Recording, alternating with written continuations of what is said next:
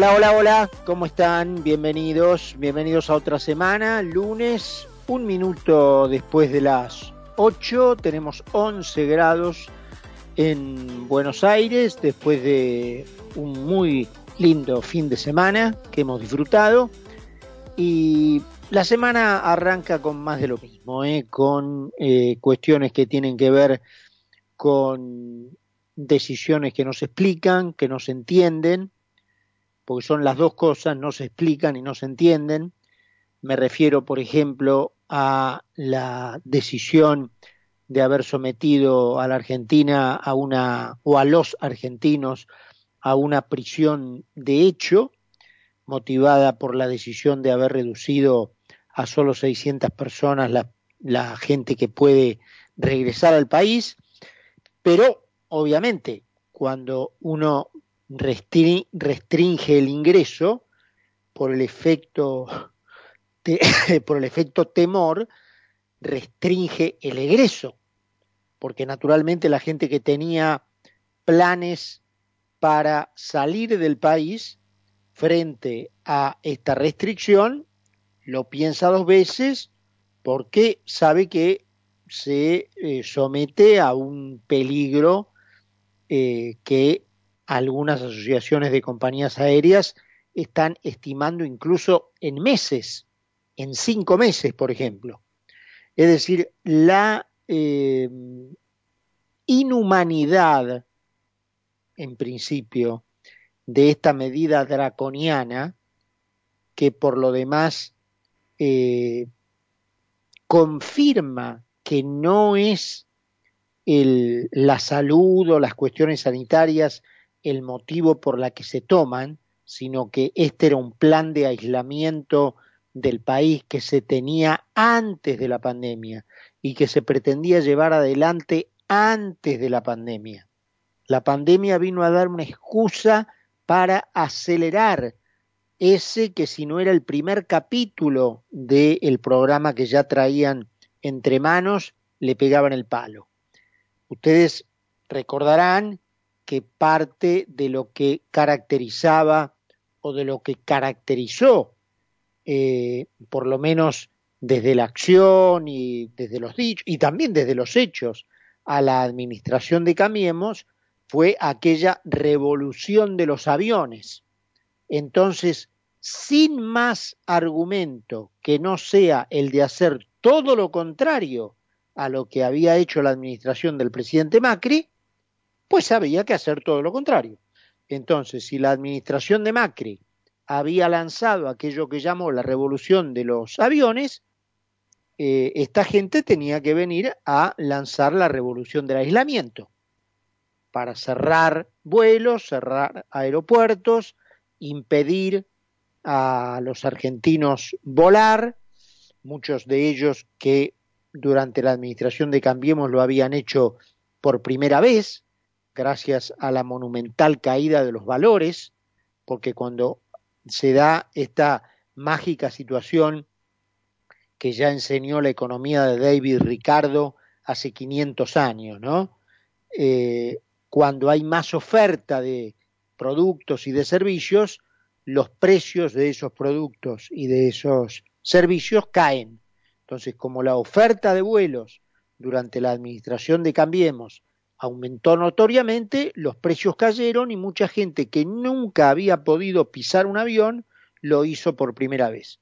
Bueno, había que terminar con eso y entonces la pandemia vino a dar una excusa eh, trascendente, digamos, una excusa como anillo al dedo para lograr la eh, concreción de ese primer capítulo del plan que ya era parte del plan independientemente de la pandemia.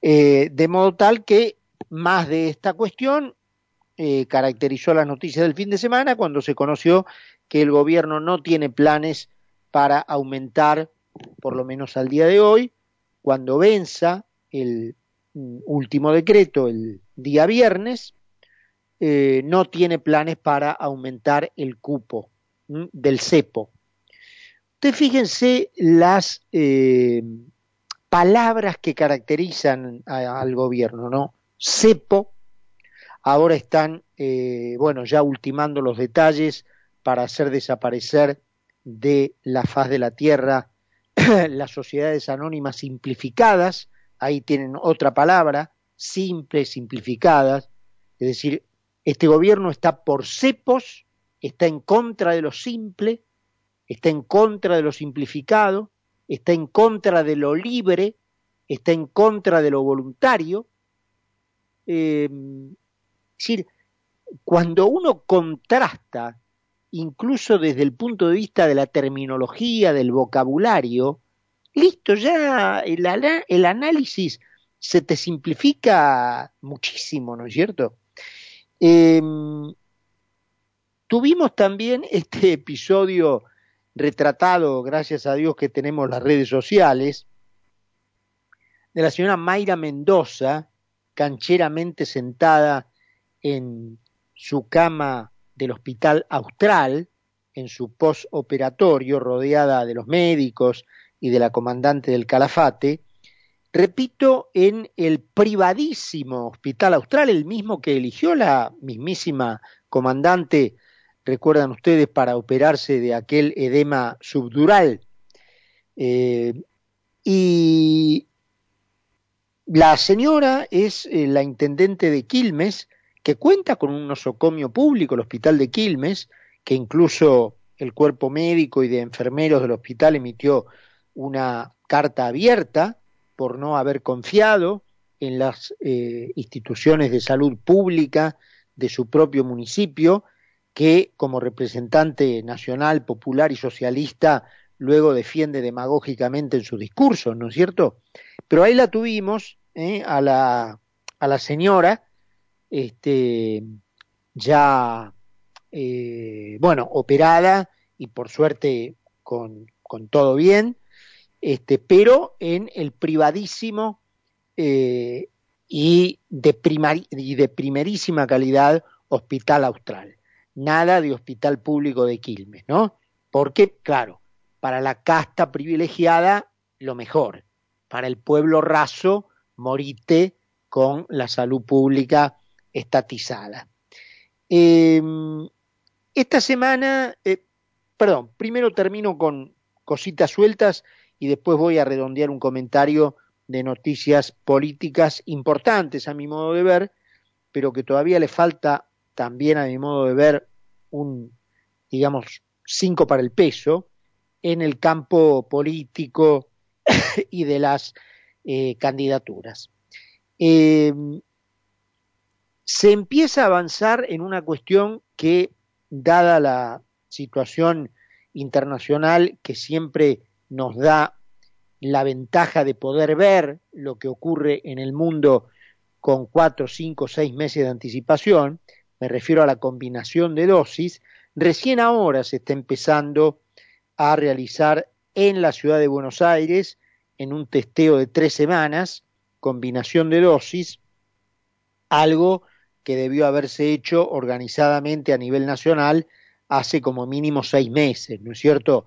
dadas las ya pruebas evidentes de que las vacunas a las que la comandante del Calafate ató a la Argentina en su segunda dosis no iban a llegar.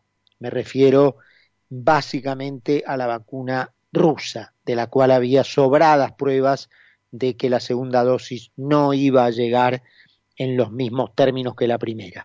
La comandante ató al país a la suerte de esa vacuna, primordialmente, y obviamente eh, los resultados negativos, ineficaces e, e ineficientes no se hicieron esperar. Lo que tampoco debió esperar es el ensayo de una solución frente a ese problema. Y dado lo que estaba ocurriendo, incluso en países que ni siquiera tenían el problema de la Argentina, porque en Europa, obviamente, la Sputnik, bien gracias, así que tienen vacunas y oferta de vacunas este, de las mismas marcas comerciales eh, que respetan la secuencia entre la primera y la segunda, pero aún así habían comenzado ensayos de combinaciones. Y la Argentina que además tenía el problema de la provisión de segunda dosis de Sputnik, no lo hizo, se durmió en otro canto a la indolencia, a la ineptitud, porque aparte de ignorantes ideológicos, es decir, de haber abrevado en ideas que han llevado al mundo no a otra cosa que al fracaso, digamos, para desgracia de los países que intentaron esas ideas, además hay indolencia, hay eh, eh, ignorancia y hay ineficacia.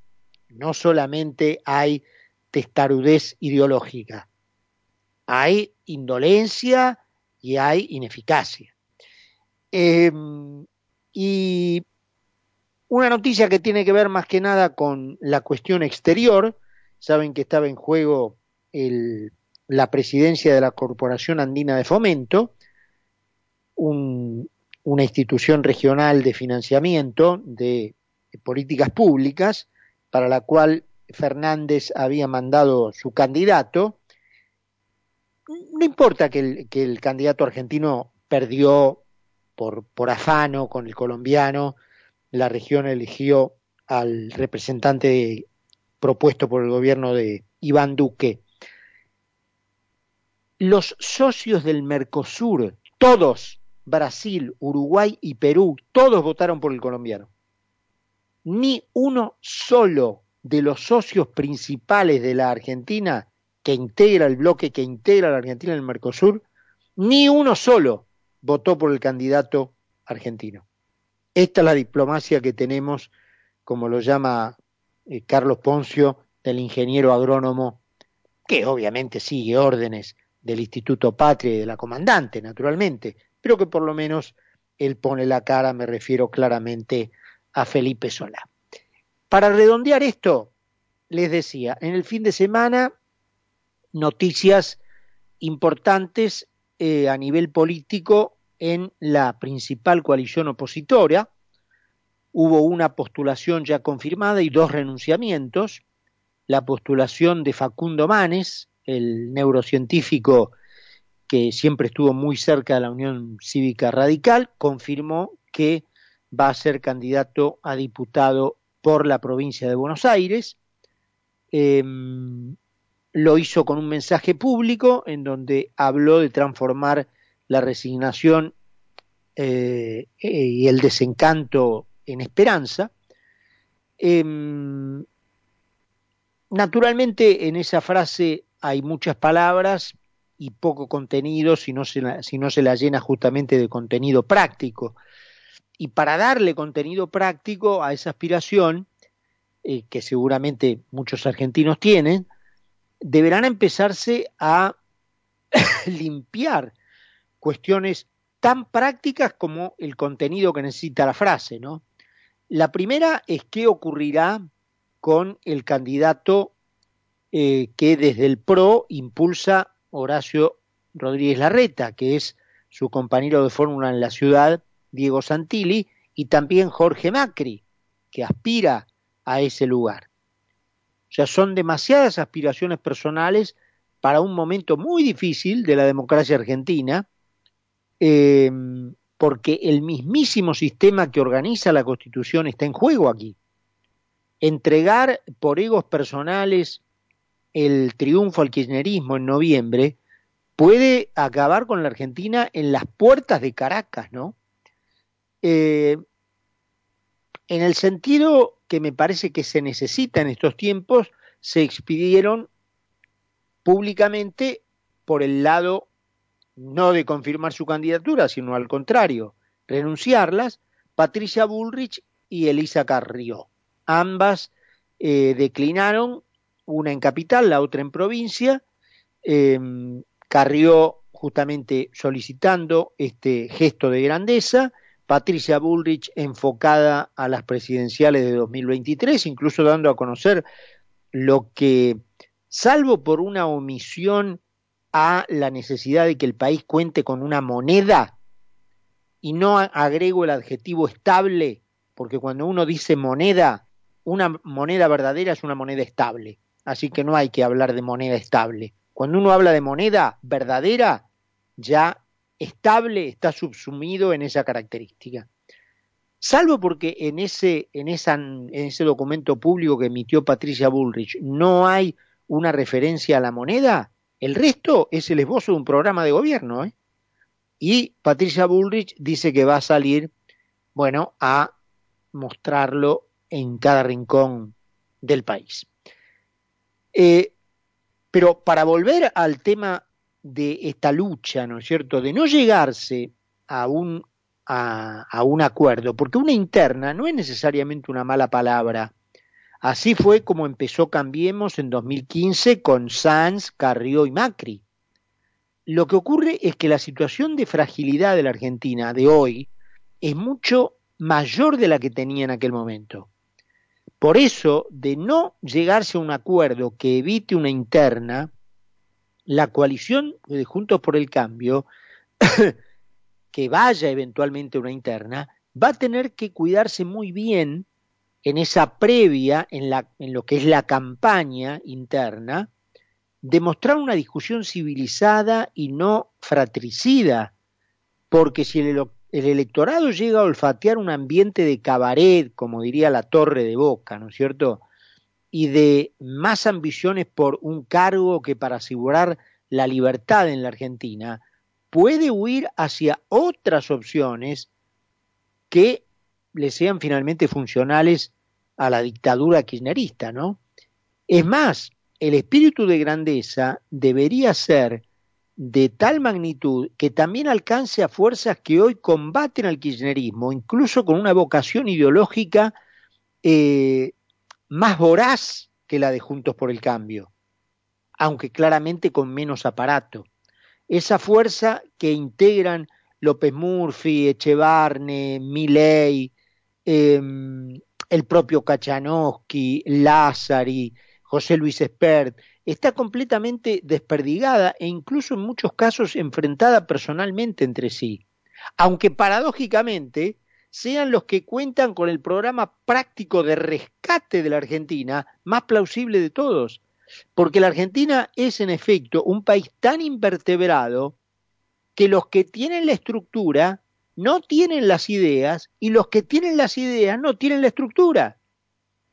Si la situación terminal en la que se encuentra el país no es suficiente aún para que esa gente civilizada que tiene el denominador común de salvar a la República deje de lado pusilanimidades personales para alcanzar un acuerdo que salve a la Argentina de la dictadura, yo no sé qué más hace falta.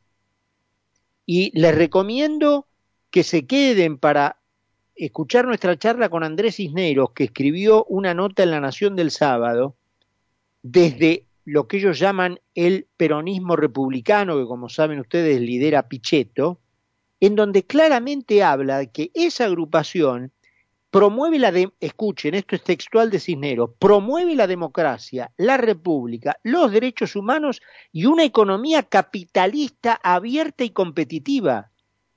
Ojalá el resto de Juntos por el Cambio tuviera esta, entre comillas, plasticidad.